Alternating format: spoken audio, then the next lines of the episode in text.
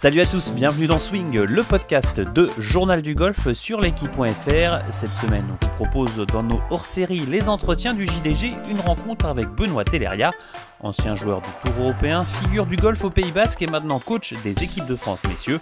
Le Français nous a reçus chez lui au golf de la Nivelle. Bonjour Benoît. Bonjour. Est-ce que tu peux nous raconter comment toi tu as tu as débuté le golf. Comment ça s'est passé? Tu es une famille de golfeurs, c'est ça? Oui, alors j'ai mon grand-père, moi, qui a commencé euh, le golf euh, en étant caddie au golf de Chantaco en 1928. Et puis euh, c'est vrai que lui aussi m'a transmis cette passion du golf. Et voilà, moi j'ai commencé au golf de la Nivelle ici avec la Jeunesse et qui a lancé le golf. Donc on était plein de jeunes. au début c'était gratuit même. Donc donc ils ont fait beaucoup pour les jeunes euh, du Pays Basque et euh, voilà, j'ai commencé et c'est vrai que j'ai très très vite accroché avec ce sport. Bon, je faisais plein d'autres sports, hein, comme tout, euh, comme quand on est jeune quoi. Et puis voilà, il y avait une certaine émulation aussi dans ce golf parce que bah, j'avais plein de copains. Et puis voilà, donc ça a commencé ici en 1982.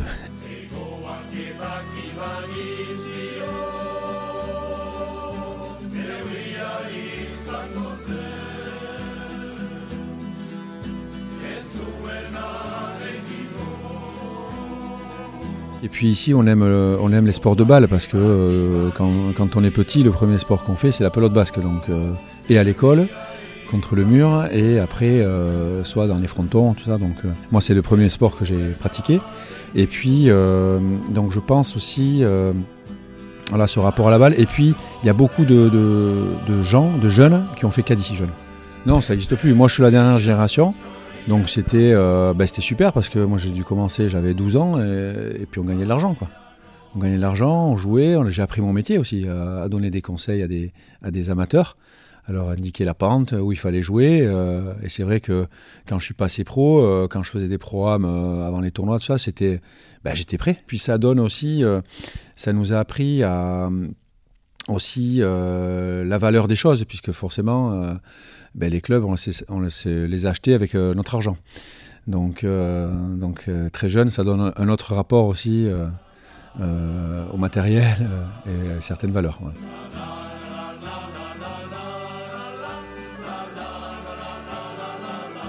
Tu te souviens justement de cette première série de clubs que, tu t'es acheté avec tes, sous Oui, ouais, je m'en souviens. Bon, la première série que j'ai eue, c'est avec mes parents à Noël, mais après, après, je me souviens très bien des clubs que j'avais achetés.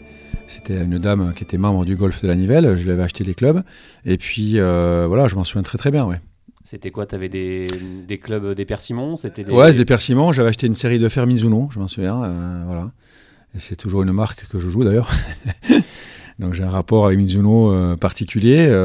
mais ouais, ouais, c'est d'autres rapports, quoi.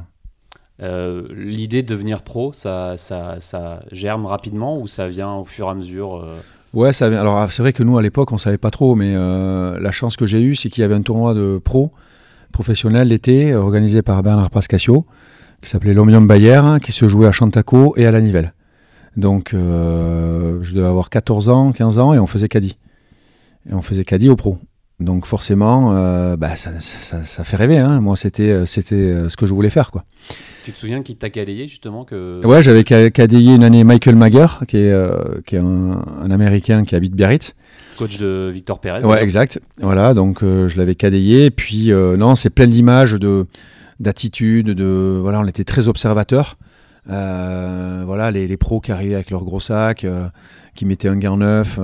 voilà, c'était c'était surtout moi, je, ce qui me faisait rêver, c'était c'était l'attitude qu'ils avaient quoi. C'était voilà, c'était euh, bien habillé, euh, le beau jeu, euh, et puis comment ils regardaient les coups. Quoi. Voilà, moi j'ai beaucoup appris par leur état d'esprit et la façon dont ils jouaient les parcours. Tu avais forcément une idole quand tu étais, plus jeune. alors c'était peut-être moins télévisé que maintenant, le, mm. golf. C'était qui tes idoles bah, On pense forcément à Ballesteros. Qui Ouais, non, mais le premier en fait, oui, c'était Ballesteros, mais c'était surtout La Sabal parce que en 85, 85, 86 peut-être, ouais. Euh, il est venu au golf de la Nivelle faire une démonstration. Euh, c'était en novembre, par là je m'en souviens très bien parce que euh, il, avait fini second européen lors de sa première année. Donc c'était en sur le tour européen. Ouais, sur le tour européen. Donc c'était en 86 parce qu'il avait 20 ans. C'était pas encore le joueur vainqueur de majeur, etc. Mais il y avait déjà quelque chose. Bah, second européen, quand tu as 20 ans, il n'y en a pas beaucoup aujourd'hui qui arrive à ce niveau-là. Et puis il avait déjà gagné, on savait qu'il avait gagné euh, plein de compètes amateurs, dont le British Amateur, le British Boys, le British Youth. Donc il avait quand même tout gagné. Une pointure. Et une pointure. Donc euh, moi je l'ai vu, j'avais 13 ans. Et, euh, eh ben, il m'a fait rêver quoi. Donc golf européen, j'ai déchiré la page où il était en photo et j'ai mis dans ma chambre quoi.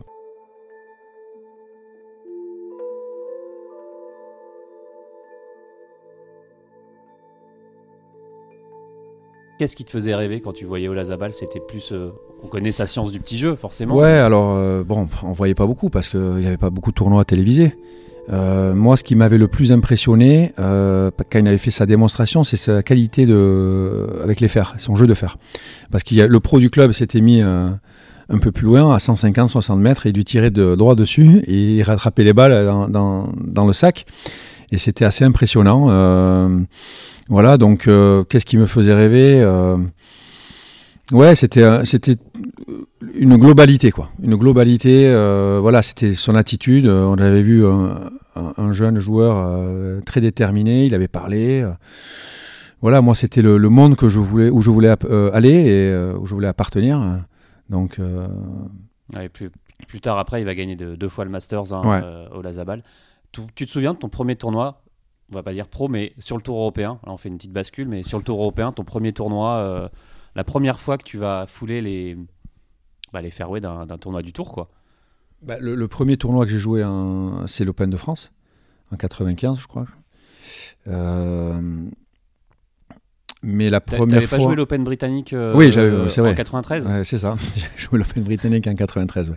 Raconte-nous un peu, c'est en plus tu joues l'Open britannique euh, en te qualifiant, c'est ça Ouais, ouais, ouais. Donc je fais euh, première pré-qualif régionale euh, que j'ai. Après j'ai fait la pré-qualif nationale. C'est juste avant le tournoi. Et là, ça, ça existe plus, si Ça existe encore? La pré-qualif nationale, elle existe un peu. Ouais, ouais. Il y a toujours peu de qualifiés, mais deux ou trois qualifiés, mais elle existe toujours. Et voilà, donc je me suis qualifié pour l'Open britannique. C'était incroyable. Donc j'avais 20 ans, quoi. J'avais 20 ans, je venais de passer pro. Et tout d'un coup, je me retrouve à l'Open britannique euh, un, mardi matin ou lundi matin. Euh, tu te souviens où c'était? Ouais, c'était euh, Royal Saint-Georges. Donc je rentre au vestiaire et je me change les chaussures et qui je vois rentrer Jack Nicklaus quoi. Donc c'était beaucoup d'émotions parce que ben, il faut se remettre dans le contexte, c'est qu'à l'époque on ne voyait pas des joueurs. Euh, on croisait pas des pros de haut niveau à la télé, on voyait très peu si Canal Plus montrait le, un peu les majeurs, mais on voyait neuf trous. enfin, à l'époque, même le Masters, on voyait que les neuf, neuf derniers trous. C'est ça, donc il y, avait moins. Euh, on connaissait moins la vie des joueurs, donc on était dans le rêve, on, l'imaginait certaines choses. Quoi. Donc euh, là, de croiser tous ces champions euh, à l'Open britannique, c'était incroyable pour moi. C'était le rêve.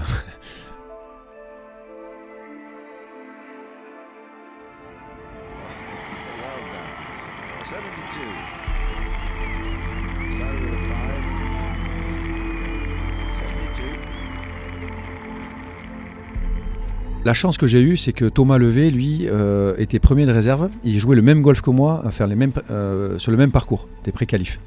Donc heureusement qu'il était là, parce qu'il m'a pris avec lui, il m'a mené à l'hôtel et il m'a mené au golf le lendemain. Il avait une, lui, il avait déjà une certaine routine. Eh oui, bah, lui, il a, il a 50 plus que moi, donc euh, il, il, était déjà membre du Tour européen, donc il connaissait la musique. Donc il m'a vachement aidé. On a fait la partie d'entraînement avec Jean Van de Velde qui était qualifié lui aussi, donc euh, que je connaissais un petit peu, mais euh, comme ça quoi. Donc euh, non, mais c'était c'était incroyable de, me retrouver là, sachant qu'un an auparavant, je jouais des grands prix.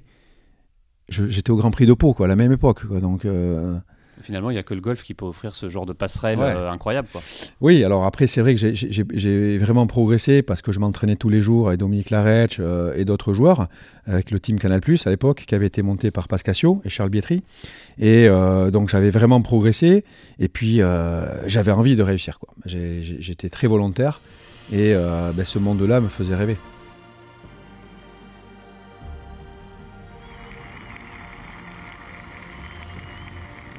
Euh, ce, premier British Open, euh, est-ce que tu te souviens de, ce premier départ? Dans quel état tu étais, euh, Est-ce que tu étais stressé? Est-ce que tu étais comme un gamin? Enfin, est-ce que tu, te souviens de tout ça? Ouais, je m'en souviens parce que j'ai pas fait un très bon drive, mais j'étais tellement content d'être là, stressé sûrement, mais quand on a 20 ans, on se rend pas compte. On est, que dans le plaisir. Donc, et j'ai fait double bogey 1 d'ailleurs, je m'en souviens. Et j'avais un caddie, c'est-à-dire qu'il y avait au pré-qualif, il y a un, monsieur qui est venu me voir pour me demander s'il si il pouvait me faire caddie. Donc je lui avais dit oui, oui. Et ce monsieur, chaque année, il allait au British Open. Quoi. Donc on s'est qualifié. Donc je pense que lui, il était bien plus stressé que moi. Quoi. Hum. Et donc euh, j'ai vu qu'il était très nerveux. Et euh, moi, j'étais pas inquiet, pas parce que j'avais fait double bogey que le monde s'arrêtait. Quoi. Parce qu'il te cadayait, il était nerveux? Ouais, il était très nerveux. Il me faisait caddie. Et à la sortie du green, j'ai dû le calmer. Et euh, j'ai dû lui dire bon, ne stresse pas trop, ça va, ça va bien se passer. quoi. Et c'est un monsieur qui avait une soixantaine d'années. Mais lui, ça faisait 25 ans qu'il venait à l'Open britannique. Donc se retrouver à l'intérieur des cordes, pour lui, je pense que c'était le rêve de sa vie, quoi. Et euh, mais moi, j'étais pas, euh, non, je, je, pense pas que j'étais vraiment stressé, quoi. J'étais content d'être là. C'était du bonus pour moi. J'étais en train d'apprendre mon métier, euh, voilà. Donc j'ai pas, je, vivais le, moment pleinement, quoi.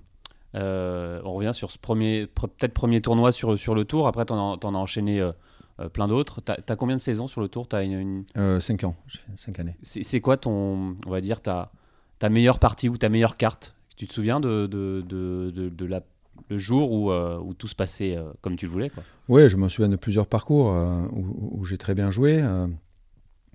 mais je me souviens du début surtout. Le début n'était pas facile parce que on commence en Afrique du Sud. Euh, je connaissais pas trop ce genre de parcours. Euh, il faut s'adapter. Quoi. Le plus dur, c'est, au départ, c'est de s'adapter bien, à cette nouvelle maison où on rentre. Hein. Euh, il faut... Et puis les parcours sont totalement différents. On passait du Challenge Tour au circuit européen, euh, c'est plus du tout les mêmes parcours. Quoi. Donc il y a un temps d'adaptation. et puis petit à petit, bon, ben, ça, vient progressivement. Quoi. Ça vient progressivement. Donc ce qui est bien aujourd'hui, c'est que nos jeunes, euh, ben, euh, font des tournois à, l'international. Quoi. Donc nos joueurs en équipe de France vont déjà en Afrique du Sud. Quoi. Ils arrivent, ils, se préparent, quoi. ils sont déjà préparés. Quoi. Mais euh, le, le, le, départ est pas facile. c'est pour ça qu'on souvent les premières années, les joueurs ont un peu de mal, du mal à s'adapter. Quoi. Évidemment, je crois qu'on m'a soufflé un souvenir que tu dois avoir avec Ballesteros à, un Open de France. Euh, est-ce que tu, tu vois de quoi je parle, non? Oui, très bien. Euh, très bien. C'est pas. Euh, Une partie que tu avais joué avec lui? Oui, oui. Alors en fait, j'ai joué la partie d'entraînement avec lui. Tu te souviens de quelle année c'était? 2007. Ouais.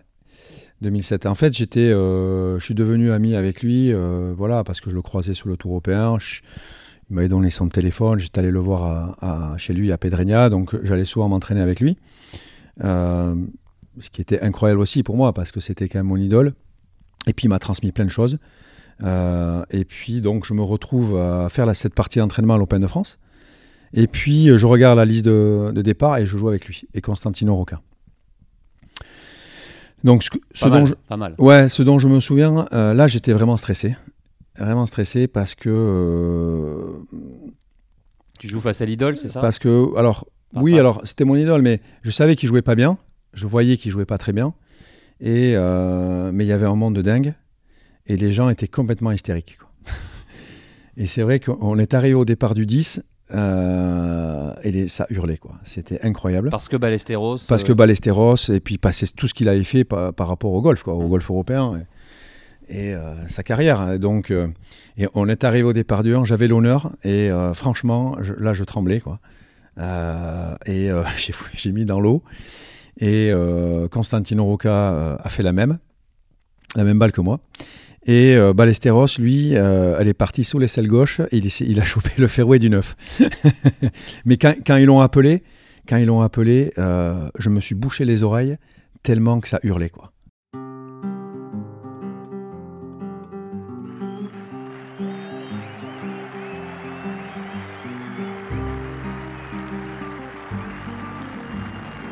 Vraiment euh, comme si c'était son dernier Open de France. Ben, c'était le dernier d'ailleurs. Et on voulait lui rendre hommage. Et c'était assez incroyable.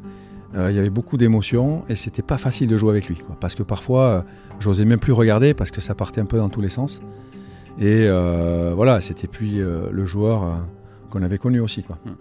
il n'est pas venu te voir dans ta chambre d'hôtel après? Non, je suis allé le voir après. Ah oui. Je suis allé le voir parce que je voulais qu'il me signe un gant. Et, euh, et pour Benjamin Char, qui est un ami qui est pro, qui a eu un accident de voiture. Et, euh, et je suis allé le voir dans la chambre et je suis resté une heure et demie. Je me suis assis sur la chaise et, euh, il m'a refait les deux parcours en m'expliquant coup Un par débrief, coup, quoi. un débrief quoi, à la Ballesteros. Et c'est vrai qu'il avait, ouais, il avait ce, ce regard toujours noir. Et, et quand il me disait des choses, j'aurais les droits dans les yeux. Et c'est vrai que On l'écoute quoi. on l'écoute, mais toujours de bons conseils. Euh, Ça veut dire qu'il se souvenait de tous tes coups. quoi. Ouais. Ouais. Ouais, ouais. Et surtout, euh, il- voilà, les chips, euh, voilà, il me disait tu peux pas jouer ce chip de cette façon-là. il faut que tu t'améliores dans certains compartiments du jeu. Donc voilà, c'était, c'était, il avait beaucoup, il était, il avait beaucoup de sensibilité. Il était très empathique. Et non, c'était des, c'était des moments incroyables. dont je me souviens très très bien et, et c'était quelqu'un que j'appréciais beaucoup par sa générosité et euh, c'est vrai que parfois dans les tournois, il m'appelait, j'allais dîner avec lui. euh, et j'ai fait partager ça en plus à d'autres joueurs français comme Greg Bourdi, Greg Avray. Et euh, c'est vrai qu'on a vécu des moments avec lui incroyables. Qu'est-ce qui t'impressionnait? T'as des souvenirs sur le parcours de, des deux coups assez incroyables de Ballesteros? Ouais, parce que parfois quand j'allais jouer avec lui à, à Pedreña, chez lui, il, euh, ben, dès qu'on rentrait à moins de 100 mètres, c'était euh, c'était incroyable par la, justesse de son jeu. Et euh, ce qui, m'impressionnait le plus, c'était euh, tout, ce qui se passait avant le coup, la façon dont il regardait les coups, euh, l'intensité qu'il mettait dans chaque coup. Et après, forcément, la qualité du coup qu'il faisait, parce que il avait, il avait quelque chose qui m'a appris. Enfin, c'est-à-dire qu'il mettait très peu d'effet à la balle latérale. Donc euh, c'est ça que j'essaye de transmettre au- aujourd'hui et que Ola Sabal nous a transmis il n'y a pas longtemps aussi avec l'équipe de France. Et euh, il, a, il avait une expertise et un œil euh, incroyable. Euh, et donc bah, je me suis régalé quoi, ses côtés et je me rends compte aujourd'hui la chance que j'ai eue quoi. Il a dû te raconter aussi pas mal d'histoires de son vécu. Ouais, de son vécu. et lui, c'était quelqu'un qui était, qui était euh, très attentionné et très précis dans la routine. Lui, il avait remarqué que les joueurs, sous pression, euh, soit mettaient trop de temps, soit mettaient plus de, plus de temps. Enfin, moins de temps, pardon. Donc, soit ils accéléraient la routine, soit ils la ralentissaient. Quoi. Trop lent ou trop rapide. Quoi. Exact. Mm. Donc, euh, et c'est ça que, euh, que, que j'ai bien, bien retenu, parce qu'il me disait toujours l'importance sous pression de bien mettre les choses dans l'ordre. Voilà. Et, euh, et ce qui- ce qui- donc, il était, euh, il était euh, concentré sur le process et Ouais. non sur le résultat. Forcément, on pense Ballesteros, on pense forcément Lazabal. Mm. Tu es assez proche de lui. Euh, Dolazabal, tu le vois régulièrement, non? C'est devenu un, on va pas dire un copain, mais quelle relation tu as avec lui? Oui, oui, on a, il y, a- il y a beaucoup d'amitié entre nous. Euh, c'est quelqu'un de très généreux, qui répond toujours présent, euh, avec qui je me suis beaucoup entraîné aussi. Pareil, le- il a le raconter parcours. un tas d'ane- Ouais, un tas d'anecdotes. d'anec- pff, des anecdotes, il y en a plein. Surtout, il, est, il a toujours, il s'est nourri de Ballesteros et euh, de cette capacité qu'il avait à jamais baisser les bras et à toujours, euh, toujours aller de l'avant, quoi. Mm. Donc c'est toujours ce qui l'a impressionné. Et euh, donc je pense qu'il a beaucoup grandi grâce à ça, hein. Euh, comme un grand frère. La relation qu'il avait avec lui était, était très forte. Mais euh, Ola Sabal, c'est quelqu'un de très très généreux et qui donne beaucoup qui donne beaucoup. Et euh, il m'a toujours dit, Benoît, si tu as besoin, je suis là, je peux t'aider avec des jeunes et tout ça. Donc euh, je, je l'ai toujours sollicité avec Greg Bourdi, Seb Bro, même euh, Lorenzo Vera. Et, euh, et puis même Victor Pérez qui m'avait demandé Mm. s'il pouvait jouer avec lui, car il avait beaucoup de questions à lui poser. Mais c'est vrai qu'il a, il a cette générosité du champion. Quoi. Et euh, soit La passion du golf. quoi. la passion du golf, quoi. Et c'est vraiment ce qu'il faut retenir, c'est que c'est des gens qui aiment avant tout le golf, quoi. Et qui, euh, qui veut remercier le golf, parce que le golf est venu à lui, parce qu'il était dans cette ferme à Fontarabie, ils ont construit le golf autour de la ferme, et euh, donc il est vraiment arrivé au golf par hasard, quoi. Donc euh, il, a, il a vraiment cette générosité, et, et encore récemment, je l'ai fait intervenir au golf d'Arkang et de, de Chiberta, on est allé sur le parcours et sur la zone de petits jeux, et c'était incroyable, quoi. Il a, il, a, il, a pas, il a donné à ces jeunes beaucoup euh, de son expérience. J'ai même dû l'arrêter, quoi. C'est-à-dire qu'on avait commencé à 9h, à, 14h, je lui dis mais Rosé Maria, peut-être, tu, veux peut-être manger? Il me dit mais je me nourris des jeunes. Hmm. Non, mais C'est beau, ça. C'est beau, mais et, et c'est sincère. Et c'est vraiment sincère. Donc voilà, moi aujourd'hui, euh, je, me, je me suis vraiment nourri de ça. C'est qu'on le rappelle, tu es sélectionneur de, de l'équipe de France, Ouais, c'est ça. Des, des boys? Je- Non, alors des, des messieurs aujourd'hui. J'ai commencé avec les, les moins de 18 et aujourd'hui je suis avec les messieurs. Donc, euh, et, voilà, et donc j'essaye vraiment de, retranscrire ça. Euh, mais avant tout, le champion, il aime le jeu. Il aime le jeu et euh, la qualité du champion aussi, c'est de se remettre en question au quotidien. Et la qualité, et ce que m'a montré José Maria, c'est le fait de. J'aime tellement ce sport que de toute façon, il n'y a pas un jour plus important qu'un autre aussi. Je peux être à Seignos ou au Sogor un 4 février, mais je, je- je vais mettre le, le- le même, euh, le même, euh, la même intensité qu'au Masters. Quoi. Et c'est toujours ce qui m'a impressionné euh, chez lui. Donc, euh, euh, et c'est ça en fait. Lui, il a compris qu'il fallait, euh, par amour de ce jeu, il fallait vraiment ben, chaque jour euh, donner le maximum. Mm. Alors sur le papier, c'est forcément Ouais, facile à dire, mais à le mettre en place, des fois c'est plus dur.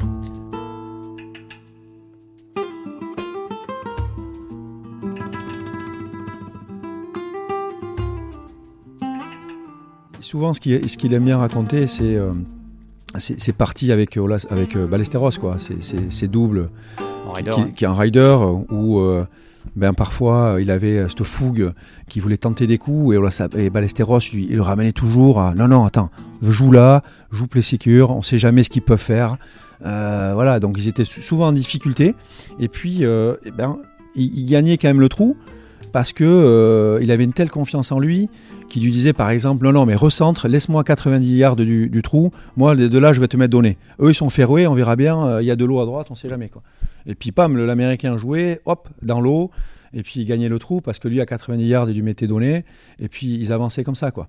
Donc toujours un, état d'esprit, euh, euh, il se laissait pas impressionner, voilà. Et, et puis on dit toujours qu'il attaquait. Oui, mais parfois il savait jouer aussi euh, plus safe, quoi. Mm. Donc il a tout un tas d'anecdotes comme ça, et euh, voilà. Et puis euh, comme on dit, il se dégonflait pas, quoi, Westeros, quoi. Mm. Donc il se dégonflait pas face à des Américains, souvent peut-être un peu arrogants, mais lui, voilà. Donc il y a tout un tas d'anecdotes. Il y en a plein, elles me reviennent pas toutes à l'esprit, mais euh, voilà. Donc je pense que ça l'a fait énormément grandir, quoi. Ta pire carte sur le tour, ou le pire moment de ta carrière Le- sur le, le- tour? Ouais, bah, direct, c'est l'Open de France. Donc j'adore ce parcours, mais lui, m'aime pas. mais euh, c'était un parcours, euh, ouais, ouais, j'ai dû faire euh, une des dernières fois 84. Et j'en foutais partout. Et c'était un chemin de croix, il faisait pas très beau. Et j'ai vraiment galéré.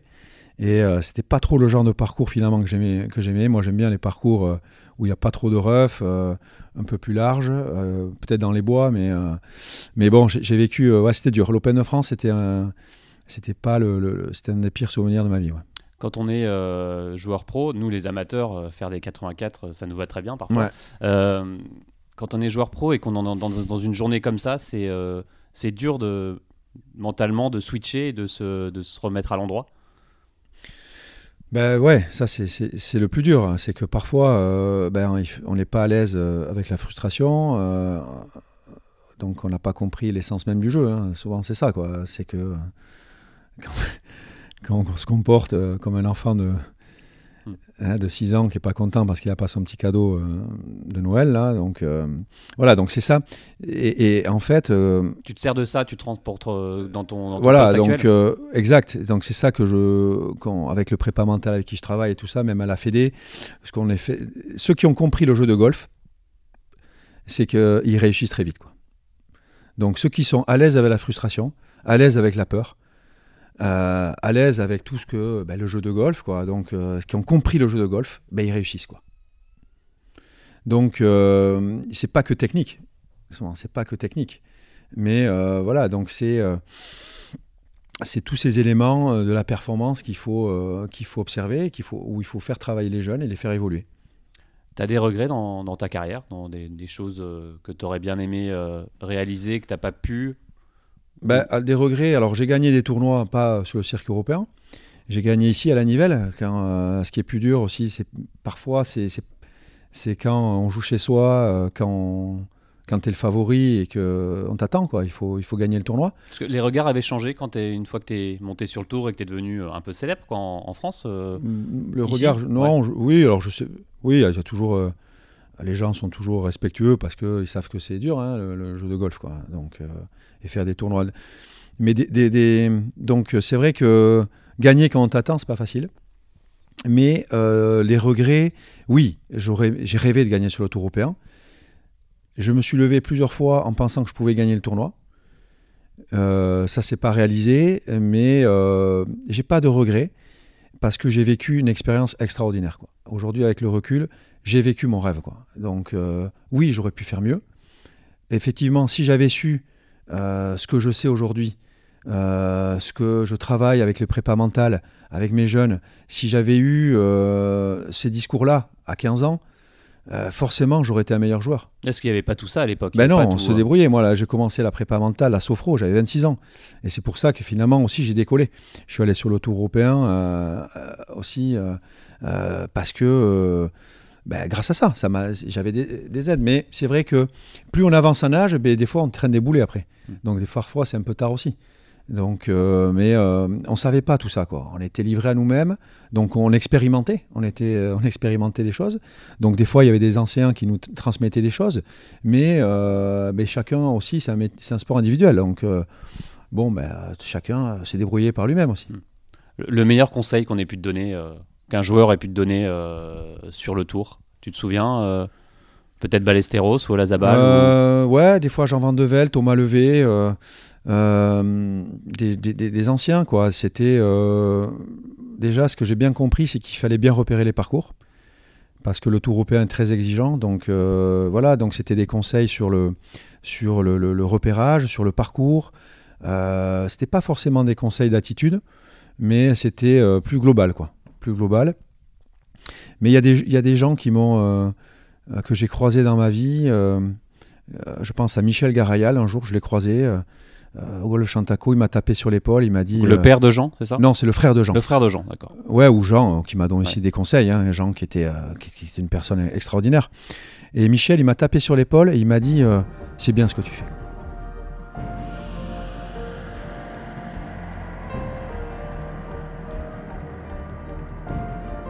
ça, ça m'a touché parce que on a besoin de reconnaissance quand on est joueur.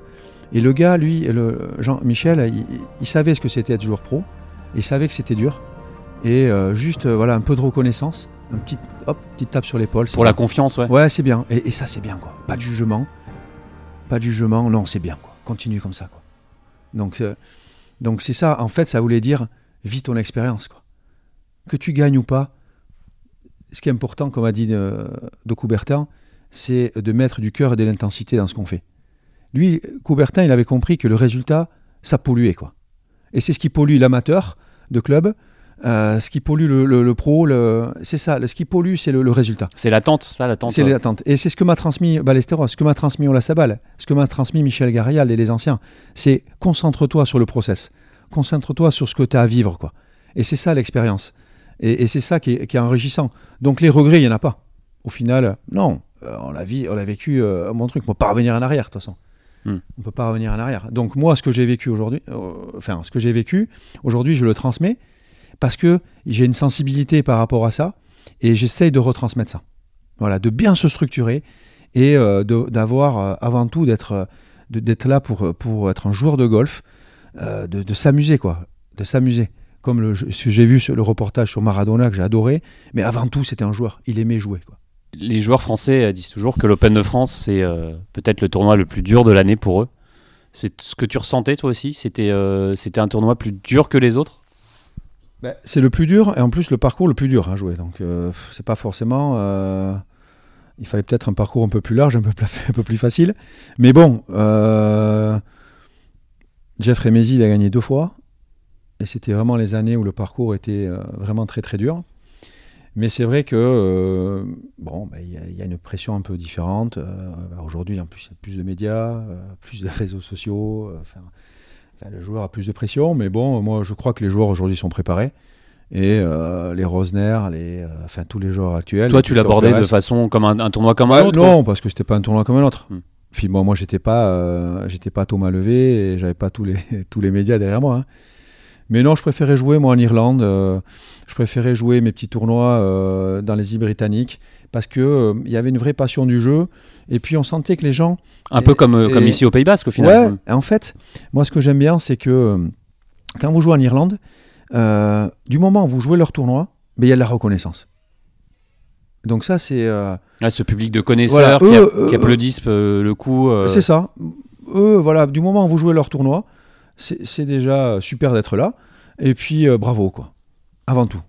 Voilà. Et, c'est ça qui est beau dans ces pays-là, c'est que quand les joueurs pros, il y a beaucoup, beaucoup de, beaucoup de reconnaissance et euh, d'engouement par rapport aux joueurs.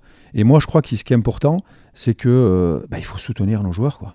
Il faut, il faut les valoriser avant de regarder ce qu'ils font de moyen, quoi. Ouais, ça c'est très français aussi de, de critiquer les critiques, de, de râler, c'est c'est très français ça. Ouais, mais avant tout, voilà, ce qu'on essaye de faire aujourd'hui euh, avec les joueurs au quotidien, c'est de dire ce qu'ils ont fait de bien. Et c'est ça qui est important. Et euh, voilà. Et qu'est-ce que je peux améliorer? Voilà. Et euh, bah, ah ouais, il a fait double au 4, truc. Oui, il est français, il a peur, il a, c'est français, il a craqué. Mais tout le monde craque.